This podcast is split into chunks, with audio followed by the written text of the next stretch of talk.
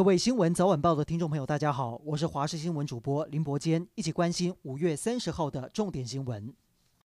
今天新增三百五十五例新冠确诊，其中本土案例有两百六十六例，校正回归八十九例，死亡个案则是更正为十例。指挥中心指挥官陈时中宣布强化五大防疫措施，民众外出若是没有戴口罩，将不劝导，并且直接开罚。应该关闭的娱乐场所违规营业，相关业者及参与民众也一律开罚。另外，面对染疫者在家中或者集中检疫所猝死状况频传，疫情指挥中心拟定新版的分流规定，未来只有六十岁以下无慢性病患者才能够居家隔离，其余一律送医院或者集中检疫所。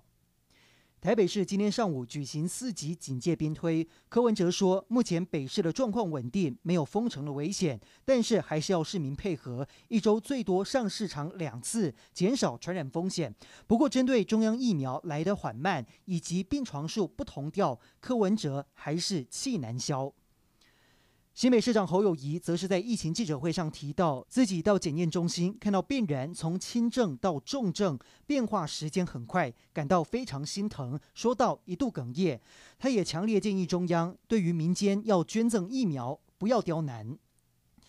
肺炎防治及纾困特别条例修正草案周一将在立院闯关三读，预计将追加特别预算到四千两百亿元。国民党今天上午抢先召开十四个执政县市的视讯会议，讨论纾困需求以及防疫物资的准备。党主席江启臣借此提出四大呼吁，炮打中央疫苗政策反反复复。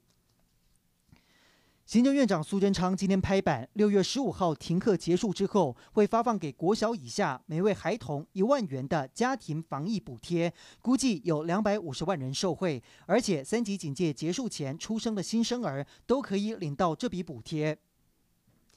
今天受到梅雨滞留锋面影响，中部各地区从清晨五点多就开始下起大雨，其中彰化市区大雨伴随巨大的雷声，鹿港多处地区还出现淹水，深度最深达到膝盖，同时灌入不少人的家中。不过下这么大的雨，对于水情有没有帮助？根据气象局和水利署观测，包括中部各水库集水区都有三十毫米以上的降雨量，德基水库约有十一万吨的水进账。